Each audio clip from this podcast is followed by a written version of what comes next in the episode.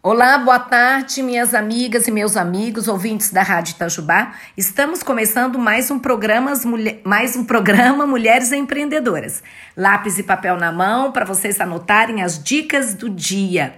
Hoje nós vamos reiniciar entrevistas.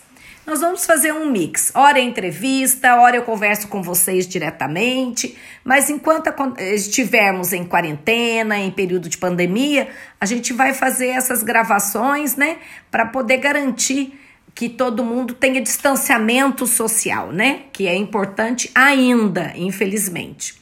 Hoje eu estou conversando com uma pessoa muito especial, que é a Lana. A Lana, eu tenho uma relação forte com ela porque ela é minha nora.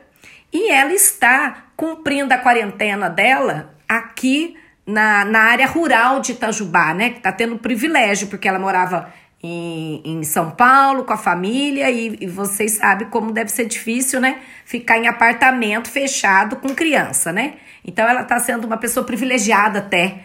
E aí está nos dando a honra de poder compartilhar um pouco da sua história de vida, que eu também já participei de parte dela e sei que é uma história de vida muito bacana, tanto como pessoa como profissional. Tudo bom, Lana? Oi, Leandra, tudo ótimo. Um grande prazer estar com vocês hoje. Então, Lana, esse nosso programa é para a gente conversar sobre histórias de vida, para que as pessoas possam entender um pouco mais e entrem um pouco mais nesse lado é, profissional e, e, a pessoa que está né, nesse ser profissional, né? Porque não é separado, as coisas são juntas. O, o profissional, a pessoa bem sucedida e o lado pessoa. Como é que ela construiu a sua trajetória, como você bem disse para mim um pouquinho antes. Conta pra gente a sua trajetória. Bom, então vamos lá. Pelo meu sotaque, eu acho que os ouvintes já perceberam, né, que eu não sou daqui, eu sou russa. É, na verdade, né, eu nasci na, ainda na União Soviética, é, no, na República é, da Geórgia, né, que era uma das repúblicas socialistas soviéticas da União. É, e a, a minha vida é fortemente marcada pelos deslocamentos, né? Porque a minha família nasceu lá, mas a minha família também é, era. Os meus pais eram segunda geração dos migrantes russos na Geórgia. E depois que a União Soviética acabou, a minha família se pôs novamente em movimento e se deslocou para a Rússia e depois para a Ucrânia. Então eu, eu passei a minha infância na Ucrânia e depois fui fazer a faculdade em Moscou, que é a capital da Rússia. E aí foi, né, a minha infância foi construída nesses, nesses três países. Andando, andando, andando, né?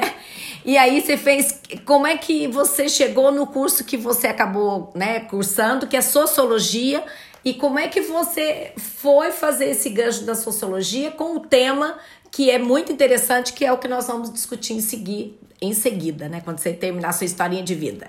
Bom, então se, se você me permitir, porque a minha historinha de vida pode se alongar, você me interrompe. Tá bom. a gente ver. É, bom, então eu, eu comecei a estudar sociologia na Universidade de Moscou e é, depois de terminar a faculdade consegui é, uma bolsa da, do governo francês e fui estudar, continuar meus estudos, né, fazer mestrado na França. Nesse meio termo, né, ainda estando na faculdade, eu conheci o Rodrigo, né, que... É o meu filho, gente! o filho da Leandra. E ficamos, né, alguns anos namorando à distância, né, nós é, nos, nos conhecemos na França, mas ficamos, é, como ele e eu ainda estávamos na faculdade, ficamos é, vários anos assim, se, se vendo nas férias. Foi também um, um desafio, né, superar esse tipo de relacionamento à distância. É, e depois é, né, acabamos nos casando e fomos para a França juntos fazer esse mestrado. Né? E eu fui fazer o meu e ele foi fazer o dele. É, e desde a minha graduação eu fui me especializando nos temas da migração, é, dos deslocamentos humanos, né, geográficos. Como vocês podem perceber, né? Eu sempre digo isso para os meus alunos, que é, qualquer é, tema de pesquisa para um, é, a pessoa que vai se dedicar à, à, à ciência, à pesquisa, é, sempre tem que olhar a trajetória pessoal, né? Porque a, é a trajetória, muitas vezes a, a própria trajetória da pessoa é, estimula a pessoa a, a, procurar saber mais sobre o tema, né? E eu acho que essa, é, esse esse background, né, esse, esse histórico de deslocamentos da minha família e, e na minha própria vida foi um, um, também um grande motivador para eu me aprofundar nesse tema.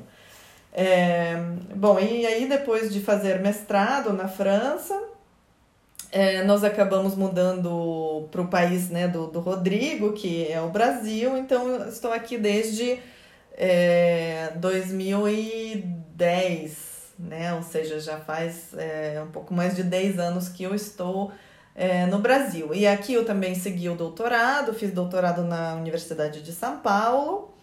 É, e há dois anos é, passei no concurso para professor é, na Universidade Federal de São Carlos. Então, hoje, é, com muita, muita felicidade e orgulho, sou professora da instituição é, pública federal, que é a Universidade Federal de São Carlos.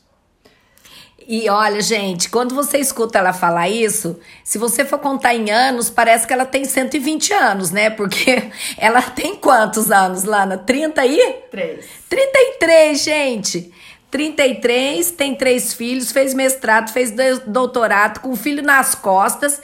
Por que, que eu falo isso? Pra gente entender que se você. Quem, eh, em rádio não dá pra gente ver a pessoa, mas se você olha a Lana, é uma pessoa. É nova, super bem é, é, bonita, é, bom gosto mas é uma vida de camelar. A vida dela foi de camelar. Eu acompanhei. Camelar para nós, eu não sei se a Lana sabe que ela é uma pessoa que conhece bem o nossa língua, mas às vezes algumas coisas já não são desse tempo. Como, por exemplo, camelô.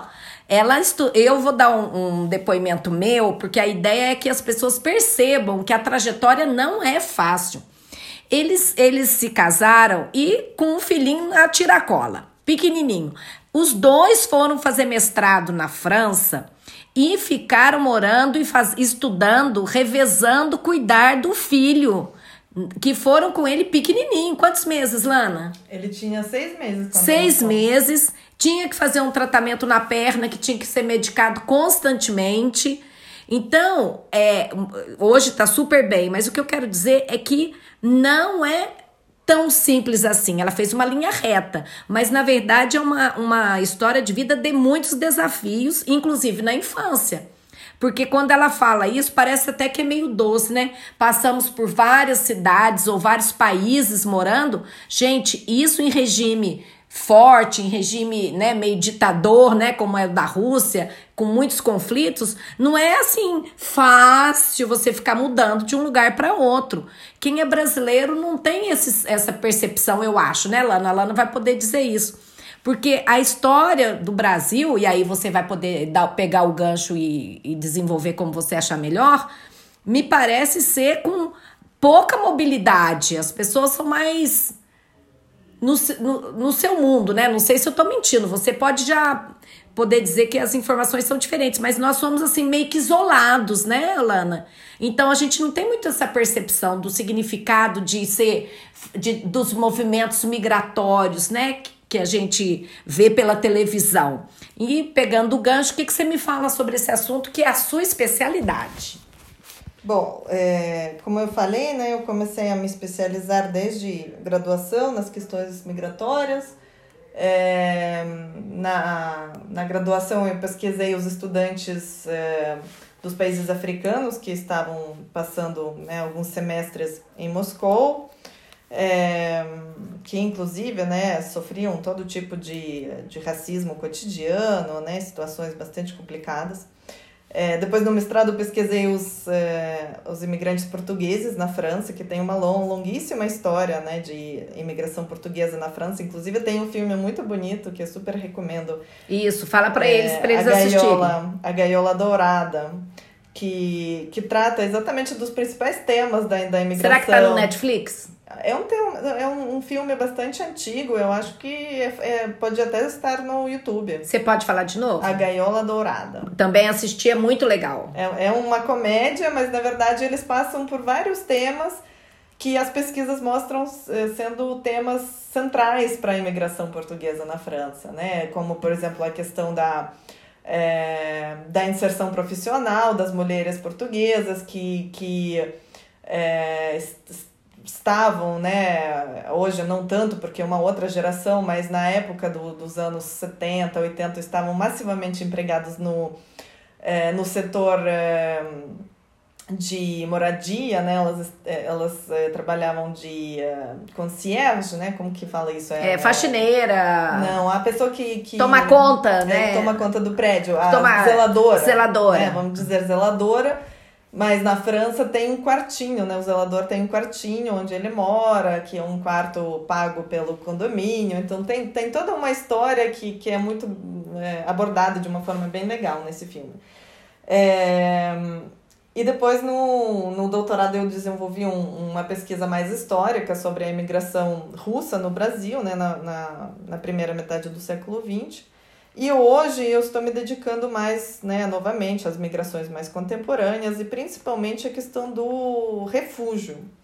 É, inclusive, eu, na Universidade é, Federal de São Carlos, e eu coordeno o, a cátedra Sérgio Vieira de Mello, que é uma cátedra chamada assim, né, é o nome do para homenagear é, um grande homem, grande diplomata que trabalhou a vida inteira na ONU é, brasileiro, né, que trabalhou na ONU e, e chegou, né, de, por décadas ele trabalhava lá e chegou no, nos, uh, nos postos mais altos da, da organização e que foi assassinado no, ato, na, no ataque terrorista é, em, no Iraque em 2003. Inclusive, acabou de sair né, mais um filme, mais uma dica de filme é, um Nessa época de pandemia, ele. tudo de é, bom, né? Exatamente, é muito bom conhecer, né? A, a, o Brasil precisa conhecer seus heróis, né? Com é. certeza, Sérgio Vieira de Mello é um, um, uma pessoa que, que merece reconhecimento. É, o filme chamado Sérgio, que está no Netflix, é, e que mostra um pouco a história profissional dele, né? Menos história profissional, mais história de amor, mas é, dá, dá para entender, né? Também para ver o que, que acontece, como funcionam os organismos internacionais, é, diferentes agências da ONU. Bom, essa cátedra ela foi criada no, no começo do, dos anos 2000 é, pela Agência de Refugiados da ONU para é, mobilizar as comunidades acadêmicas, as universidades públicas, mas também privadas brasileiras, para promover é, a causa dos refugiados no mundo. Né? Então, é, no começo, na verdade, ela surge mais como uma questão é, dedicada ao direito internacional, ao direito de refúgio e à prestação de alguns serviços mais jurídicos às pessoas em deslocamento forçado, né, os refugiados mas hoje ela já trabalha com vários temas, né? Trabalha com educação, com a promoção de ambiente intercultural no, é, nas universidades, com a questão, é, com atendimento psicológico, por exemplo, as pessoas que, que, que têm trauma por conta da, do deslocamento forçado, trabalha também com a pesquisa, com extensão. Então, né, hoje em dia é, é, a cátedra já tem esse caráter muito mais amplo. Você falou uma palavrinha aí que me chamou a atenção: deslocamento forçado. É, é, eu nunca tinha visto sobre esse prisma, né? A gente parece que algumas coisas mostram com mais precisão o que acontece, né? Você ser obrigado a sair.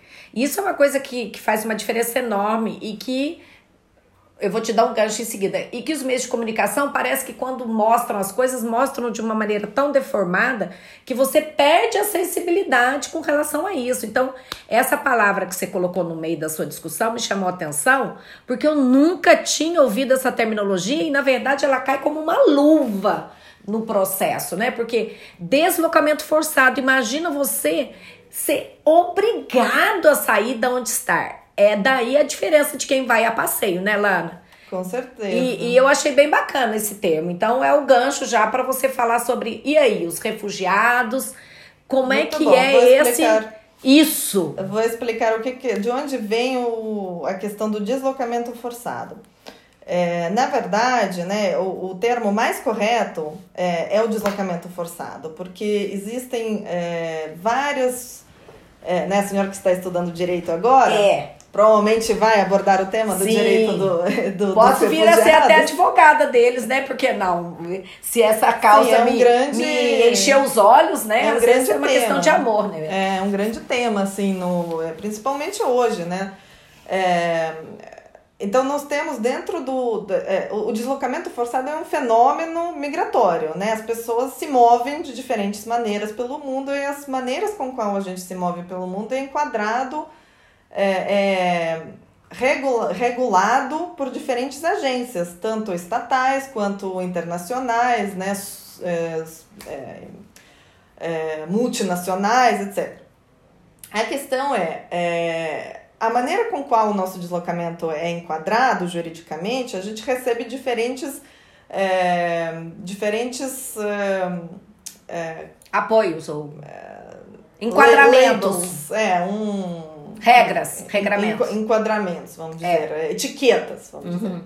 dizer. então, refugiado é uma etiqueta que coloca é, na pessoa. Para uma pessoa que está se deslocando geograficamente de uma maneira forçada, porque ela está é, fugindo de, por exemplo, perseguições, de conflitos armados, de grave e generalizada violação dos direitos humanos.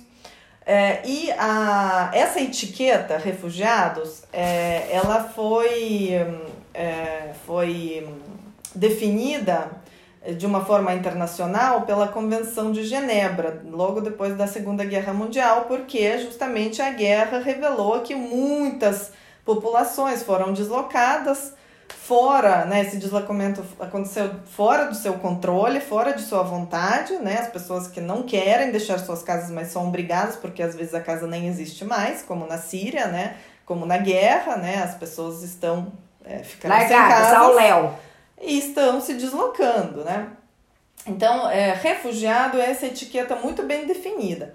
É, mas, é, refugiado não é a única categoria de pessoas que estão em deslocamento forçado. Por isso é mais correto usar esse termo que é mais abrangente. Aliás, eu gostei muito e vou usar, porque eu acho ele muito mais compatível com o que acontece com as pessoas, né? Sim, deslocamento forçado engloba, né? Exatamente. Inclusive, o que, que engloba deslocamento forçado? Hoje, no mundo, as agências internacionais estimam que tem 70, mais de 70 milhões de pessoas em deslocamento forçado. Coisa pra caramba, Isso hein? é muito mais do que depois da Segunda Guerra Mundial. Né? Vejam bem, a gente não está em, em, em guerra, guerra mundial. E né? tem muita temos gente. muitas guerras, mas não estamos em uma guerra mundial e temos mais pessoas que estão se deslocando fora de sua vontade. Agora, dentro desse, desses 70 milhões de pessoas, nós temos é, deslocados internos, as pessoas que estão se deslocando dentro do próprio país, inclusive no Brasil nós temos exemplos dos Nós tínhamos muito internos. É, o Nordeste vir para o Sudeste, historicamente, né? É, Como é que tá agora o quadro? A gente não poderia. Do, nessas categorias é, que eu estou apresentando, os migrantes nordestinos não seriam exatamente deslocados, mas é, a senhora levantou um bom ponto, que na verdade, quando a gente olha para os migrantes, as pessoas que migram de forma mais geral, e sempre, né, eu sempre parto do, do pressuposto dos direitos humanos, né? Eu olho para os migrantes como as pessoas que são dotadas dos seus direitos, não importa de que forma elas estão migrando, né? A gente vê, na verdade, que a pobreza também é um fator de deslocamento forçado, Sim. né? Se a gente não tivesse é, não problema, sairia. né? Não, se, a gente tivesse é, comida para pôr na, na, na, nossa mesa, a gente não sairia da nossa, da nossa Do casa, nosso canto. Né? Exatamente. Então, mas, é, da maneira com qual é, se acostumou de tratar os migrantes e, e, os deslocados forçados, a pobreza ainda não está dentro dos, do, do, dos fatores para enquadrar. Quais são os outros, então, forçado. Lana? Mas no Brasil nós temos os deslocados forçados dos desastres naturais, por exemplo, que aconteceram recentemente em Mariana. Em Brumadinho, as pessoas que perderam as suas casas por causa do, do, do desastre. Esse já enquadra. Sim, eles são perfeitamente deslocados internos. Eles são deslocados forçados, mas eles não cruzam fronteira internacional, então eles são deslocados internos. É, entre é, outras categorias, temos também os solicitantes de asilo ou solicitantes de refúgio. São pessoas que cruzam fronteiras nacionais, é, fugindo de suas casas, e chegam em outro país e solicitam abrigo, né? solicitam asilo. Tem um, é, cada país é, desenvolve uma série de procedimentos que, que enquadram essas pessoas na, nessa categoria. É, esse número de pessoas cresce, cada, cada ano tem mais gente nessa categoria de solicitantes de asilo. É, e nós temos os próprios refugiados que, para serem considerados como tais, precisam passar por uma série de é, procedimentos jurídicos para serem reconhecidos como tais. Né? Então, eles precisam ser enquadrados numa legislação internacional que, que, que é definida, sobretudo, pela Convenção de Genebra.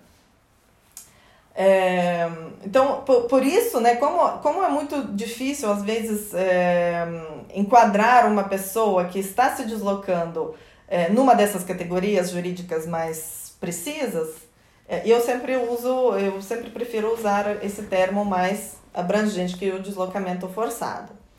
É, voltando também um pouco ao ponto que a senhora falou sobre os brasileiros que não, não pensam muito no deslocamento, é, eu diria o seguinte, o Brasil, muito pelo contrário, né? O Brasil é, sempre foi o país de imigração, né? Eu acho que isso todo mundo sabe, estuda é, na escola. Né? Português, né? italiano, todos... japonês, alemão, que vieram mais ou menos em, em, em ciclos, né? De, de conflitos, né?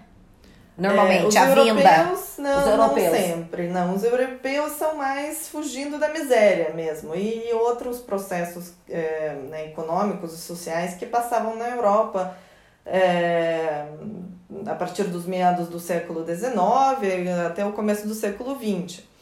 É, mas né, sabemos que o Brasil sempre, né, o que, o que nós temos hoje é o Brasil que é o pós-migração de, de muitos é, né, camponeses italianos, espanhóis, não é? Portugueses, né? Somos tudo isso porque somos é, netos, bisnetos dos imigrantes.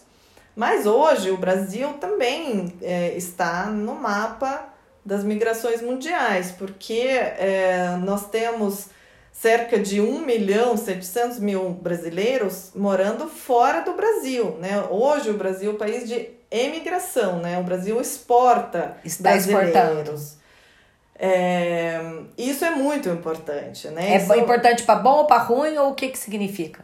Isso significa que a gente precisa pensar, né, do ponto de vista até político, né, de que a gente tem é, muitos brasileiros vivendo fora e a gente sabe né, como hoje, é, por conta de, de ascensão né, de ideologias é, nacionalistas, ideologias de extrema-direita na Europa e nos Estados Unidos, onde estão os brasileiros, a gente precisa cuidar dos nossos cidadãos lá fora. Né? A gente precisa pensar em políticas que vão Protegê-los. É, proteger os nossos cidadãos. Eles não deixam de ser brasileiros, né? Sim. né? As, os fatores que levam eles a migrarem são muito diversos. E a gente precisa sempre prestar atenção nesse ponto.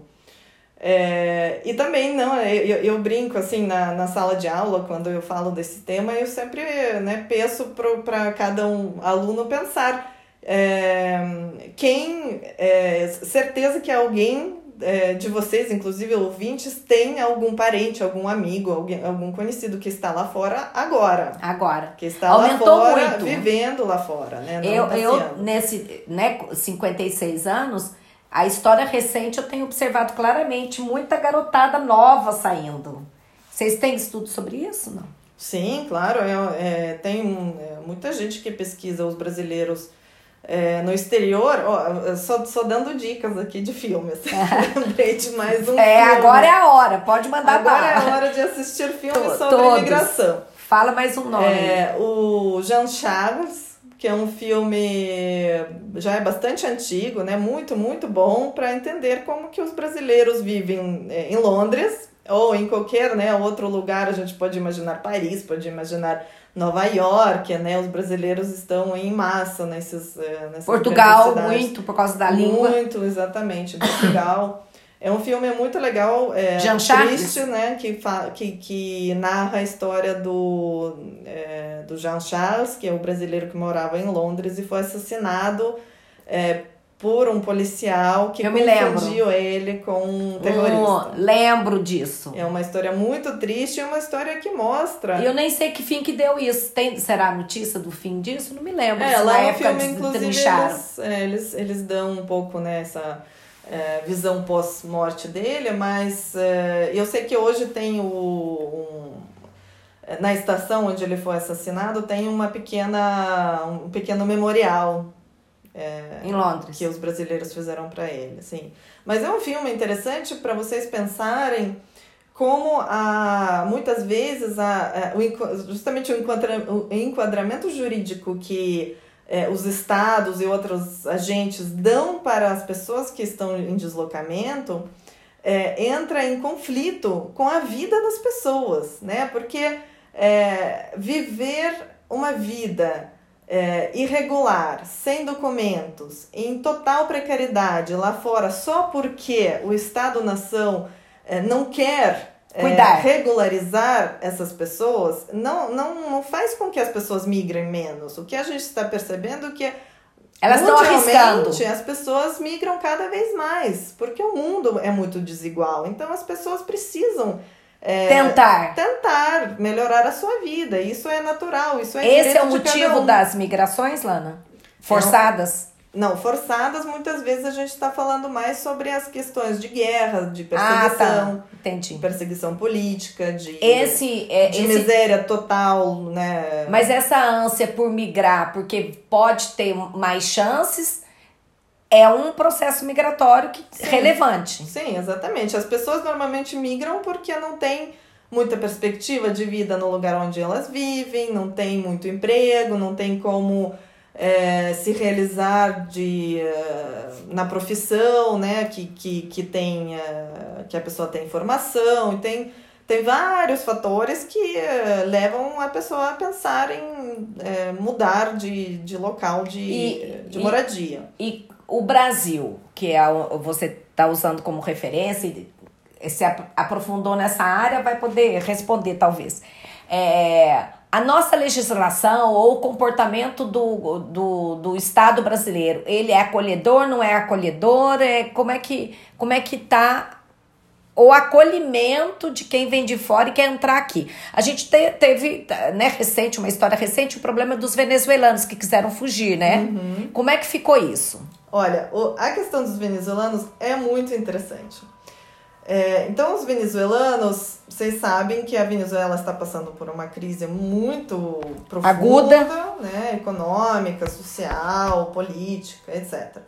E a questão de, inclusive, de abastecimento, de segurança alimentar está muito precária lá. Então, as pessoas estão, já faz é, o que é, começou em 2015, mais ou menos, 2016, é, faz é, Quatro anos, quatro por aí. anos por aí já é, que as pessoas estão saindo né, de forma é, massiva da Venezuela para os outros países que fazem fronteira e depois migrando para os Para mais longe. para mais longe.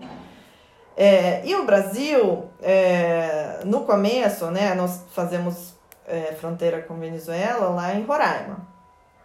No começo, os venezuelanos cruzavam a fronteira e ficavam é, Na capital. né, em- sim, em- tem dois, duas cidades, né? A, a, a cidade da, de Pacaraima, que é a cidade fronteiriça, e tem a Boa Vista, que é a capital do estado, e tem cerca de 300 quilômetros entre as duas cidades. Então as pessoas cruzavam a fronteira, se aglomeravam muitas vezes nos espaços públicos em Pacaraima, porque não, não Na tem, rua, né? né? Não tem onde morar, né? Claro, né? Tantos E vem de uma vez, tem né, Lara? 500 pessoas atravessando a fronteira todo dia, né? Não tem nem Nossa. capacidade de. O número é loucura, né? É uma loucura. É, e depois eles, eles, atravess, eles atravessavam esses 300 quilômetros a pé para chegar em Boa Vista, que também não tinha nenhum preparo para acolher esse tanto de pessoas de uma vez. Né? Imagina, gente, andar 300 quilômetros a pé, vocês estão percebendo, né, meus ouvintes e queridos? Inclusive, aqui mais uma dica cultural. É, já não é mais filme, mas é uma exposição fotográfica. Eu acho que vocês conseguem achar no Google. Se vocês googlarem é, o nome do fotógrafo, Chico Max. Marques? Max. Max. É, M-A-X. X. Chico Max. É, é um fotógrafo que foi para Roraima e fotografou a caminhada deles. A, as pessoas, os rostos das pessoas. E é muito legal a exposição que ele fez, porque ele, ele colocou as fotos das pessoas, os rostos, os retratos, e a descrição da, dessas pessoas do, do, do ponto de vista profissional. Né? Então você vê uma pessoa no abrigo é, vestida de uma forma muito simples, claro, porque nessa situação, né? E, e, e, e tem a legenda e você vê que era o procurador é, do Estado em Venezuela, ou era um advogado, ou Olha era um só, contador. gente. Olha o perigo que é a, nós é, passarmos por conflitos intensos, né? Sim. Por governos totalitários, né? Que impõem, impingem as pessoas elas saem desesperadas, devem sair até sem, sem mala, né, Lana? É isso, exatamente. E, e, e o símbolo, né, que é, a foto que abre a, exposição é o sapato, é um tênis todo gasto. Roto. é. Porque exatamente esse tênis, ele pegou esse tênis de um, de um rapaz, um estudante de direito, que atravessou, que, que andou esses 300 quilômetros e ele fotografou né, o estado desse tênis, que, que é um, símbolo né, dessa travessia. É, e sim, né, essa questão das profissões, né, eu acho que é, essa exposição que ele fez é muito bacana porque ela é, abre um pouco nossos olhos que refugiado não, Não é, é só não é pobreza, não é pobreza, não é aquela coisa, né, que a gente tem muitos estereótipos, ah, quando a gente fala dos refugiados, é aquelas é, hordas de pessoas E desnutridas. normalmente Não, atribuem a violentos, ladrões. Por que será, né? É, isso é uma questão muito complicada. É, que está, enfim, né, está sendo colocada na Europa, mas a, o que a gente está, o que, o que a gente sabe é que qualquer um de nós pode, pode, Pode se estar nessa tornar condição, um é. refugiado, né?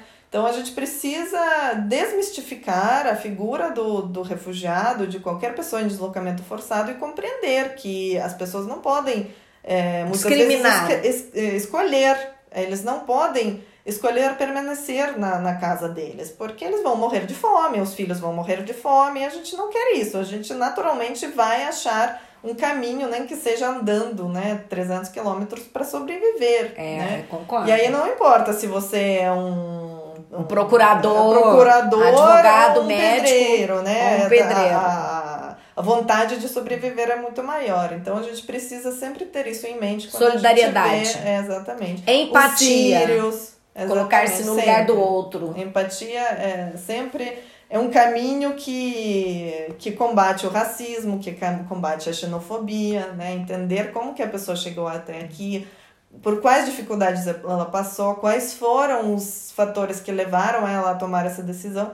Porque migrar não é decisão agradável, Não. né? Não é um turismo Não que é. você vai e você sabe que você vai voltar. Migrar quer É ir sem saber é o que, um que vai ser da vida. É um É. rompimento. E normalmente não volta. Volta, Lana? É, muitas vezes não volta. Ou quando volta, Ou já tem você esses já não é números. daqui mais, né? Ou esses números são, são passíveis de serem avaliados? Por exemplo, dos que estão aqui, quem veio ficou, não foi embora. Tem gente que nunca mais voltou, né? Sim, muita gente que nunca mais voltou, mas o que a gente está percebendo por meio da pesquisa é que, na verdade, o mundo hoje, por meio dos migrantes, é muito mais conectado. Porque as pessoas não. É, é, é um rompimento psicológico, né? Mas, é, na maioria das vezes, as pessoas continuam mantendo contato com seus parentes, com seus locais de, de nascimento, de moradia. Hoje com anterior. a tecnologia, né, Lana? Porque Mandam- imagina no passado. É, e as remessas, né? As remessas, tem países que vivem de remessa. A Ucrânia, por exemplo, onde eu cresci, 10% do PIB da Ucrânia é... é Gente mandando dinheiro. É, é gente mandando dinheiro Portugal também passou muito por isso. Exatamente. Então, isso é, é- isso é muito importante. São economias invisíveis, a gente não vê porque são feitas de formiguinhas, de pessoas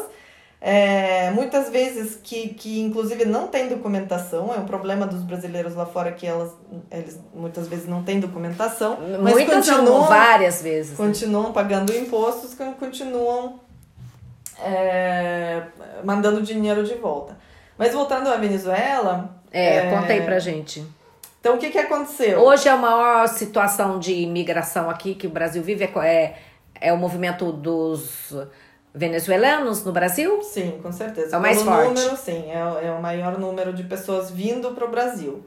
É, um pouco antes era a Síria. Sim, né? É, Os sírios, é. Os sírios, os, os angolanos. é, e, e colombianos, né? Porque a Colômbia também passou por uma Sim. série de conflitos que temos grande co- comunidade colombiana de refugiados.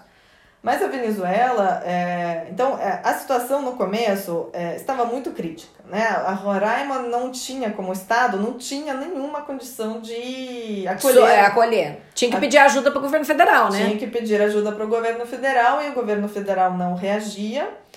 É, e acabou que a Roraima começou a tomar eh, medidas compulsórias não muito compatíveis com eh, A solidariedade humana. Sim, com, com a, Que é o que normalmente dos direitos humanos. dos direitos humanos. Como, por exemplo, pegar várias pessoas, né? Nós eh, estudamos essa questão e vimos que no começo eh, 300, eh, 400 pessoas eram pegas diariamente e mandadas de volta para o lado de lá da fronteira. E Isso é impensável eh, para um país que É. assinou acordos sobre a questão do refúgio, né? Tem todos os tipos de acordos internacionais que regem esse tipo de Não, e outra, é levar o cara pra morte, né? Sim, exatamente. eu- E outra, aí eles voltam, né? É, Quer voltam. dizer, você só eh, dificulta ainda mais a vida da pessoa. O interessante é que a gente não. Você tá me contando isso com toda uma base teórica sua, que você tá vendo isso no dia a dia, que eu acompanho já essa participação sua. Agora, a, a, a gente, assim, né, normal, digamos. A gente chega a entender, porque tem muito filme, embora poético, romântico, retrata essa situação.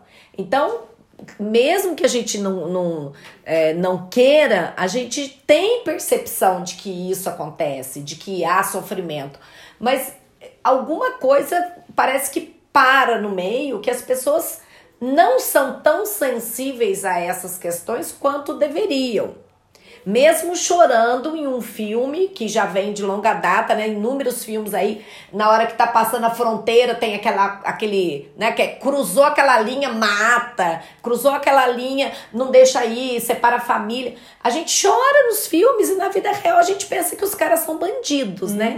É uma coisa meio do homem, mas é desumano. O que, e essa conversa que você está dizendo é, é, é- é chamar a turma no, no tranco, porque a gente tem que parar de ser assim, né, Lana? A gente tem que meio que oferecer ajuda mesmo, porque eh, você poderia estar naquele jeito, se, se- que seja por egoísmo, né? Mas então vamos ser solidários, ou no mínimo, não ajudar aquela onda de criminalizar essas pessoas. Se a gente vai nessa conversa fiada, vai engrossando a fileira dos que querem combater como se eles fossem nossos inimigos. Eles não são, eles não são. Eles estão acuados. Não- é, lá é inimigo e aqui é inimigo, ele vai fazer o quê? Suicidar.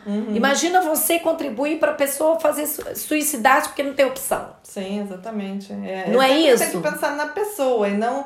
Né, muitas vezes a gente tem essas imagens muito coletivas, né? Grandes, grande quantidade de gente. Eu acho que a, a- o, o caminho para empatia é você pensar nessa pessoa como se ela fosse o, aquele seu amigo que está lá fora, por exemplo. É. Então, você gostaria que o seu amigo que está morando lá no Canadá, lá nos Estados Unidos, que você conhece, que você lembra dele, lembra do cheiro dele, sabe? Você gostaria que ele fosse criminalizado, que ele fosse chamado de ladrão, que ele fosse chamado de desonesto, que ele, que ele fosse colocado Mesmo você à sabendo que tudo no isso- avião e, e mandado embora para o Brasil, com nunca mais ele vai poder pisar de volta naquele país. Com certeza você não gostaria que E outra, acontecesse. é um problema que eu acho até que é um puxão de orelha em todos nós, né? Que a, as pessoas tendem a, a olhar como bandido, é, coloca todo mundo no mesmo pacote, né? Se tem um bandido ou um terrorista, tem os 999 que não são. Uhum, e aí, você vai fazer todo mundo pagar pelo, pelo, por um que tornou-se notícia e os outros todos são pessoas normais, como você bem disse. Uhum. Essa coleção de fotografia, fala de novo para a turma, porque se puder pegar no Google é muito interessante. Eu Uhum. mesma vou, vou, vou olhar. É muito bom. Chico Max, o fotógrafo. Chico normal, Chico, é. do Chico Bento, Chico, Do Chico Bento Max. e Max, como se fosse um Misturou, nome. né? É, Misturou. Dois nomes, Chico e Max.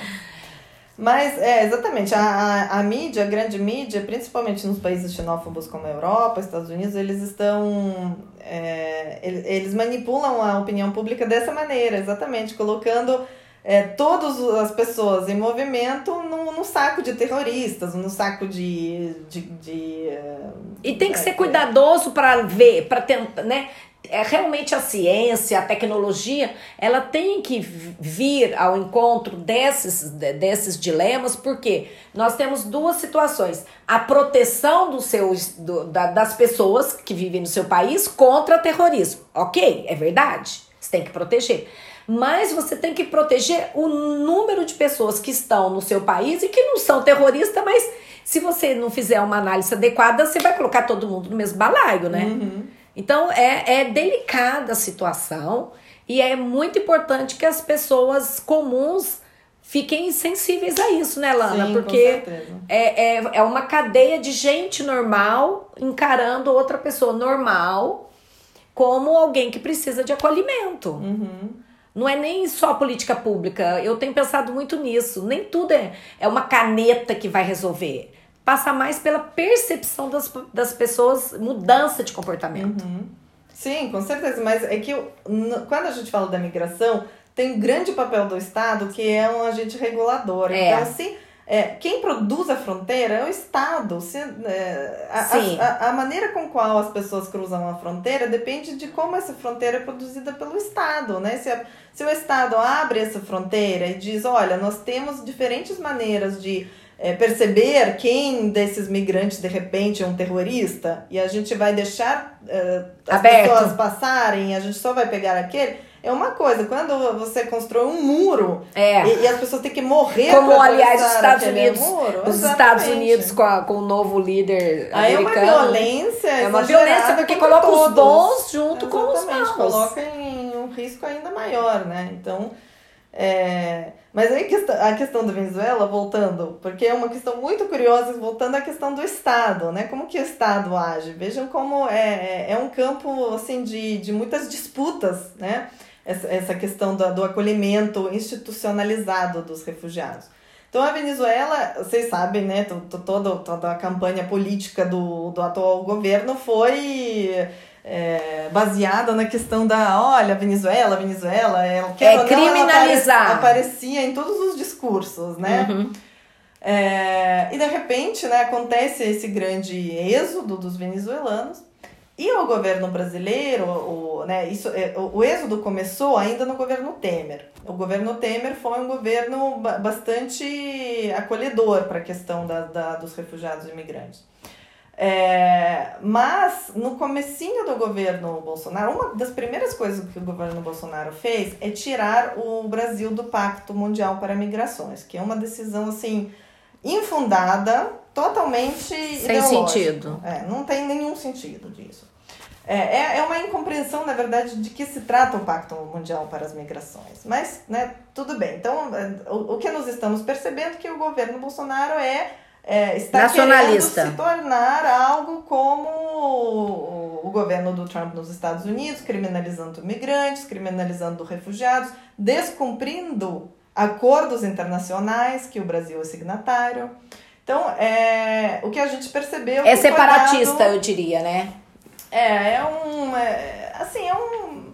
É uma posição xenófoba e não é muito ligada a, a- aos, às tendências mundi mundiais sobre a migração, né? Porque não dá para contrariar Na os verdade, fatos. o que. Não dá para se fechar como se estivéssemos sozinhos numa ilha e o mundo todo que pegasse fogo a gente tá nem aí. Não, e o é assim, interessante né? desse comportamento, e agora na pandemia eu tenho pensado muito nisso, que é uma tese que é uma percepção que eu sempre defendi, que na verdade é, é, países é, é uma questão conceitual, construída, porque na verdade a gente só tem um planeta chamado Terra, com um monte de pedaços de terra e todo mundo vivendo naqueles pedaços de terra. Ponto. No fim, se você pensar, é todo mundo a mesma coisa. Uhum. E, em tese, o nosso espaço, a nossa nação é terra, não é país. Uhum.